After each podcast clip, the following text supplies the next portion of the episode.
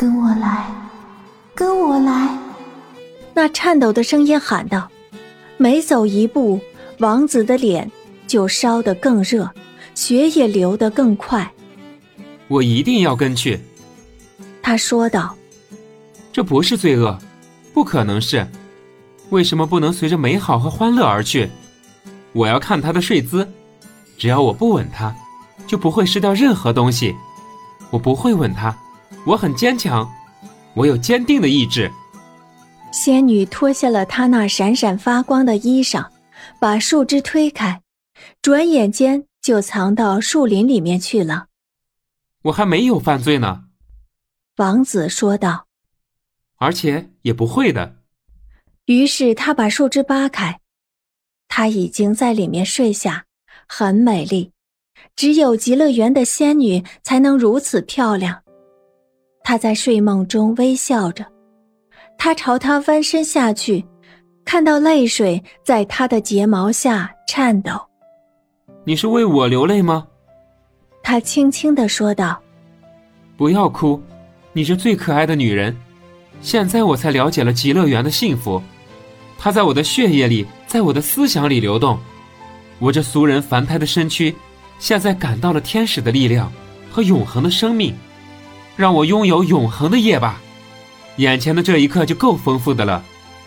于是，他亲吻了他脸上的泪水，他的嘴触到了他的嘴。这时响起了一声巨雷，没有人听到过这样沉闷、这样可怕的雷声。一切都坍塌了，美丽的仙女，鲜花盛开的极乐园沉陷了，沉陷得很深很深。王子看见她沉入漆黑的夜里，她像一小颗发光的星儿，在极远的地方闪烁，死一般的寒冷浸透她的躯体，她闭上了眼睛，像死一样久久地躺着，寒冷的雨。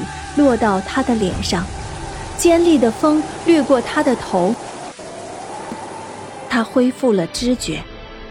我都干了什么？他叹息着。唉，我和亚当一样犯了罪，罪恶。于是极乐园深深的沉陷了。他睁开了眼睛，那颗星在很远的地方。他还可以看到那颗像是沉落的极乐园的亮星，那是天空中的启明星。他站了起来，这时他置身于风洞附近的大森林中。风妈妈坐在他的身边，她的样子很愤怒，一只手臂伸向空中。头一晚就这样，他说道：“我想必定是这样。”你如果是我的孩子，就该钻进口袋里，